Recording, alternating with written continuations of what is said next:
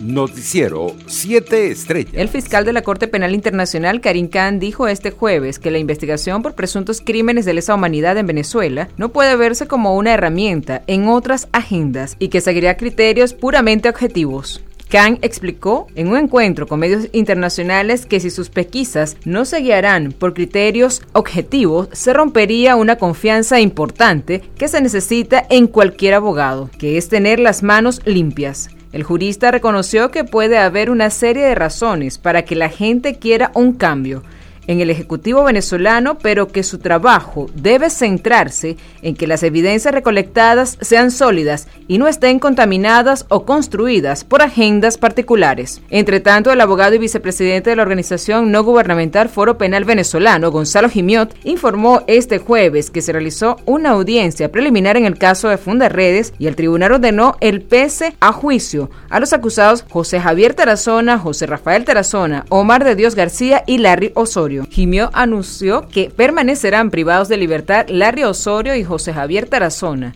mientras que José Rafael Tarazona y Omar de Dios García mantendrán las medidas cautelares cada 15 días. En otras informaciones, el Consejo Legislativo del Estado Zulia aprobó el miércoles 8 de diciembre por unanimidad que la juramentación de Manuel Rosales como gobernador de la entidad se realizará este viernes 10 de diciembre, tras admitir la solicitud que hiciera la comisión de enlace del mandatario regional electo ante esa instancia. A través de la cuenta en Twitter del CLES, la presidenta del organismo legislativo del Zulia invitó a la juramentación de Manuel Rosales en una sesión solemne prevista a realizarse en la plazoleta de la Basílica de Nuestra Señora de la Chiquinquirá a las 5 de la tarde. Internacionales. El gobierno de Nicaragua, hasta ahora un aliado de Taiwán, informó este jueves que reconoce a China como un solo país y anunció que rompió sus relaciones con la isla. Delegaciones de China y Nicaragua sostuvieron una reunión en la ciudad norteña de Tiajín, a unos 200 kilómetros de Pekín, pocas horas después de que el país centroamericano anunciara la ruptura de relaciones con Taiwán y su reconocimiento del principio territorial de una sola China. Por su parte, Taiwán lamentó la ruptura de las relaciones diplomáticas con Nicaragua y el desprecio a larga amistad entre ambos pueblos por parte del gobierno de Daniel Ortega, que decidió reconocer el principio territorial de una sola China que defiende Pekín. En otras noticias, los Centros de Control y Prevención de Enfermedades de Estados Unidos dieron este jueves el aval final a las dosis de refuerzo de la vacuna contra el COVID-19 de Pfizer para los jóvenes de 16 a 17 años. La autorización se produjo después de que Estados Unidos urgiera a todos los adultos a ponerse una dosis de refuerzo ante la nueva variante del COVID-19